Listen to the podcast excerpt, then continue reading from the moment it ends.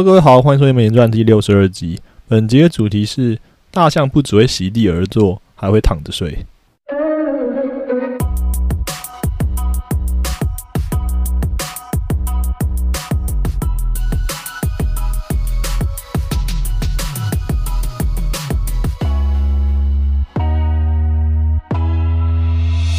最近有一群大象引起了全世界网友的注意力啊！这群大象是亚洲象，它们总共有十六、十七只。我为什么十六、十七只呢？因为过程中生了一只小象，所以变十七只。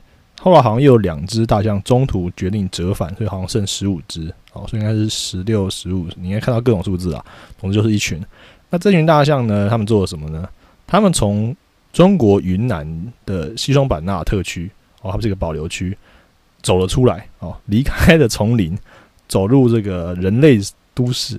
他们一路往北走，走走走走走，现在已经走到昆明了哦，不知道他们要往哪里去，也没有人知道他们要去哪里。那当然，专家学者会试图提出一些解释啊。那目前有两个归纳出来最有可能的，第一个就是因为他们的环境还是受到破坏，所以他们想要去寻找一些更好的栖地哦。当然，他们不知道外面已经被我们人类包围了，所以其实你很难找到更好的地方。那第二个可能就是他们纯粹就是，呃，没有什么理由要去晃，他们想要去看看这个世界，就跟你跟老板辞职的时候讲的话一样啊。那这群大象从去年就开始晃，已经晃了大半个月，已经走了五百多公里，现在已经晃到了昆明。昆明是云南那边最大的一个城市，相当于台北市的一样的地位，所以就等于说你看到一群大象走在中孝东路上面。哦，就这么 就这么的夸张的一个情景，很很魔幻，很像电影里面的画面。那除了这个画面，可能觉得有些人觉得很新鲜刺激之外呢，呃，其实也蛮危险的，因为大象毕竟是一个呃体积很大的动物，重量很重的动物，所以呃，它一脚就就可以把你踩扁啊。所以它其实是这个洞它那边，诶，它它如果生气起来的话，如果它又有人惹到它的话，可能就会呃做出一些呃它的正当防卫，所以呃就需要人去处理这件事情。那他们怎么处理呢？根据我查到的资料哦，其实跟电影里面演的不太一样哈。因为电影里面你可能看到就是有一个人拿出一支呃这个吹箭，然后咻咻，然后就一支麻醉针射在身上，然后几秒钟之后那个大象就砰砰然倒地，而且很奇怪，不知道为什么那个麻醉麻醉针的那个底部有一个羽毛一定要是红色的哦，不知道为什么。但事实上好像不太能这样处理哦。那为什么不能这样处理呢？因为首先大象的体积很大，然后重量很重，所以你让它这样子一个很重的东西、很重的生物这样子碰，直接这样子呃倒地然哦，就好像你现在人站着，那你自己无意识的这样碰倒下，其实只要撞到东西都会有危险。那它是更夸张，因为它体积大，所以它可能压伤别人。然后再来就是。它自己本身的那个重量碰倒下来的时候，它可能自己内脏身体也会受伤。所以啊，麻醉这个方法其实是不考虑的。而且你自己想一下啊，如果说有一只大象现在被你迷昏了啊，然后倒在中交东的正中间，觉得你该怎么办？你 就好像你平常车祸塞车撞到车就会就会塞车了，你现在一直庞然大物倒在那边，你要怎么办？找起重机过来把它调走吗？如果只有一只，可能还可能；如果现在是一群呢？现在是一群，现在十五、十六、十七只。所以，呃，其实他们用的做法很好玩。他们现在我看到的查到的做法是，他们现在是工人员呢，他们就去准备一大堆食物。这些成年的亚洲象一天大概一天大概一头要吃三百多公斤的食物，然后他们准备一堆食物呢，就在沿路的撒，然后诱导他们往他们想要的方向走，引导他们走过去。那我听到这件事的时候呢，我第一个想到的是糖果屋的故事，就是那个地上有很多糖果，然后那个小孩就沿着糖果一路捡，沿沿着道路一路捡糖果，然后最后被引导到坏人的房子里面去，这样那房子也是个糖果搭建的，那个童话故事的啊，所以大家就这种感用这个方法了啊。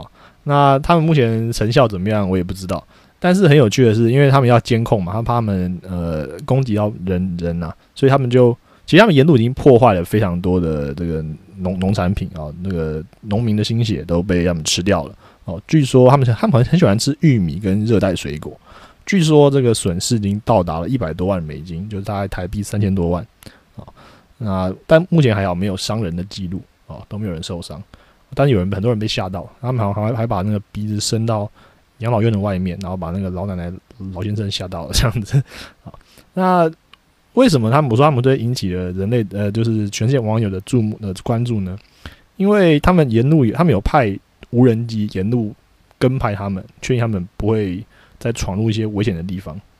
哦，结果他们就发现，哎，一群大象躺下来睡觉了，就这样躺在地上，这样躺着睡觉。呃呃，这件事我听到的当下，我也是觉得，哎，怎么跟我的印象不太一样？因为我一直都以为大象是站着睡觉的。我我不知道大家有没有这种，你们小时候有没有读过那些什么生物图鉴或什么生物故事，会介绍每一种动物的这种东西？就像什么长颈鹿啊、大象啊，因为他们长颈鹿很明显嘛，它脖子太长了，所以没有办法躺下来，所以要站着睡觉的。然后大象，我就记得它应该是因为太重了，所以也没有办法躺下来，然后就这样直接睡觉。而且我竟然竟然躺下来睡觉，我就说这个画面好像画我没看过啊，就我赶紧去找找了一下资料，哦，发现诶，他们真的会躺下来睡觉，但他们也不是总是躺下来睡觉。好，所以我的记忆力也不是完全错误。好，那我就来接下来跟大家讲一下这一集，就跟大家讲一下到底大象会怎么睡觉。哦，首先大象的睡眠哦其实是蛮短的。哦，呃，根据研究已经有显示出一个趋势，就是体积越大的动物，它睡眠时间会比较短一点；体积小的动物呢，反而会睡比较久。哦，所以如果有看过一些介绍，应该知道，像蓝鲸它也睡得很少。哦，那越大型的动物越睡得越少。那大象呢，一天要睡多久呢？哦，首先这要分成野外跟人类圈养，就动物园里面的大象不一样。我们先讲野外的，野外大象呢，平均每一次睡觉休息睡两个小时。它们大部分的时候都是站着睡，但它每到三隔每隔三到四天就会躺下来睡一次。然后他们是每天睡觉吗？不一定，有的时候他们就直接不睡觉，晚上也不睡，然后就直接赶路哦，可能就走三十多公里。哦，那他们睡觉和醒来时间呢？根据研究。跟日落、跟环境条件和日落日出没有绝对关系。当然，他们大部分睡觉的时候还是在晚上哦，但是就没有绝对。好，那我们再回来看养在动物园里面的大象。动物园里面的大象呢就不太一样了。根据那个统计呢，他们一天大概睡四四到六个小时，而且他们常常躺下来睡。好。这边你就可以发现，呃，可以推测一下，其实应该蛮容易、蛮直观的啊。大家可以试试看怎么当科学家，就是想一些逻，从逻辑上去推理啊。首先，住在动物园里面的大象，它不需要跑来跑去，然后它又有充足的、稳定的食物来源供给，而且基本上它没有什么危险性，不会有天敌过来攻击它们，所以它们在一个比较安静的状态之下，就可以睡得比较久啊。所以其实。就是很爽，才办法想办法睡比较长了 哈。然后，因为他们有有又有稳定的食物供给，所以他们不用等于他们不用长途跋涉去找食物，所以他们就有更多的时间可以睡。然后，这个食物的这个来源又又安全，然后又又很又没有天敌，这就是一个很爽的状态，就对了。所以，整体来说，这样首先看起来的话，其实好像睡得少，其实有时候是压力造成的，才把才睡得比较才没有办法睡那么久。啊，野外的大象它就要花每天要花很多时间去觅食。所以可能也没有太多时间可以睡觉，然后就因为它的身形很庞大，所以很明显，它如果要躺着睡，然后它翻起来发现有敌人入侵，它要翻身起来那段时间，诶，可能它就已经被攻击了。所以躺下来睡也也是有这个风险。所以综合上述呢，简单就是在野外就是比较惨啦，它没有办法睡得那么安稳哦，所以可能也是他睡这么短，比较短，每天两小时，然后又很很不能每天躺下来睡的原因。啊，大象的睡觉的秘密就这样就结束了吗？啊，其实还没有啊，还有更多可以讨论的、可以了解的空间。首先呢，就是如果你有看过《为什么要睡觉》这本二零一九年的畅销书的话呢，你应该会知道有一个东西叫做快速动眼期 （REM，Rapid Eye Movement）。就是我们哺乳类的睡眠呢，其实是快速动眼期跟非快速动眼期两个呃不断的周替的交交换。等于说，你一天晚上睡觉的时候，你可能会有两三次、三四次的这个交换，这个期这两两个两个周期的交换。那在快动眼期的时期呢，你才会做梦。哦，那做梦其实是你呃，根据那本书的说法，你认为它应该是你睡眠品质比较好才会做梦。哦，但这个因为太复杂，我们今天就不展开来讲。总之就是有这样一个知识就好了。那快动眼期除了会做梦之外，还有另外一个很重要的关键字，在。在高动眼期的时期的时候，你没有办法控制你的骨骼肌，呃，什么意思呢？就是其实你会瘫痪，你会瘫软，就你没有办法动。那为什么要这样做呢？身体为什么要这样控制你？控制你，就是因为你在那时候你在做梦，如果那时候你在做梦的时候呢，你的骨骼肌没有被瘫痪的话，你在梦中你在跑的话，你的你现实这种是世界世界这种身体就开始跑，做至少做出跑的姿势，这样就很有危险，因为你你你那时候其实是在睡觉，所以这就是为什么你的大脑会在那个时候去抑制你的身体身体的动作。哦，所以呃，知道这件知识之后，我们再回来想大象的这个这个睡觉的方法，他们是三四天才会躺下来睡一次。所以对于大象来讲，他们要进入这个 REM 的睡眠，高动期的睡眠，他们就要躺下来，因为在没有任何骨骼肌张力的时候，你很难保持站立哦，除非你可以靠着墙或靠着树哦。其实也有也有人拍到过大象在大象在非洲草原，然后靠着树然后睡觉，也有也有也有。那一般来讲，这些必须要躺下来。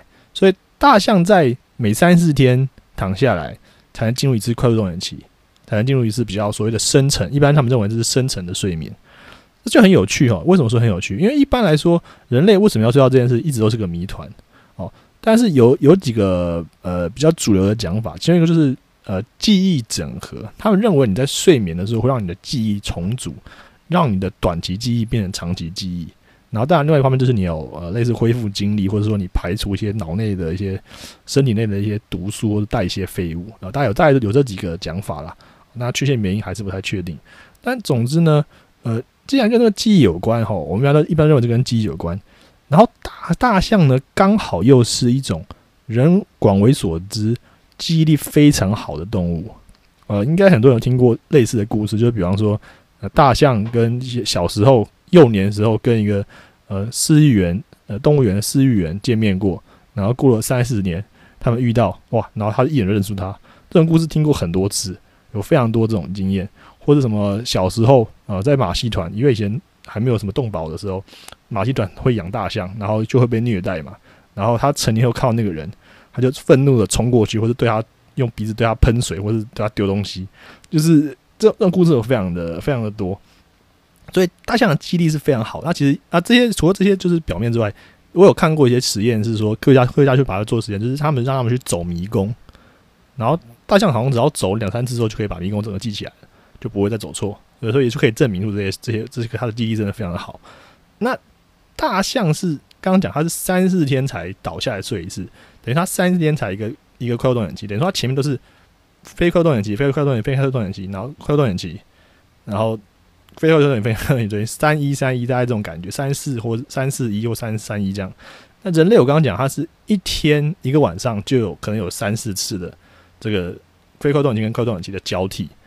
那我们记忆力显然没有大象好，所以这件事情就很诡异。因为我们一般我刚前面讲，我们一般的科学认知是认知是说，快动眼期才是让你深层记忆，就是让你的记忆。从短期变长期的这个这个建构的过程，所以大象每三十天才经历过一次短的 REM 睡眠，它记忆力却比我们好。这是不是代表说我们对于这个 REM 的这个跟记忆相关的这个理论有一些 可疑之处呢？其实没有人知道，还在研究中啊。所以这就是我们今天最后留给听众的一个小小的谜团。那也非常推荐大家上网去搜这只大象睡觉的照片，很可爱，然后还有影片啊。很有趣啊，没有我刚刚马上说可怕，也还好，没有很可怕，就是你就会很魔幻，你就看到大象从你家窗外面楼楼下的窗外面走过去，这样。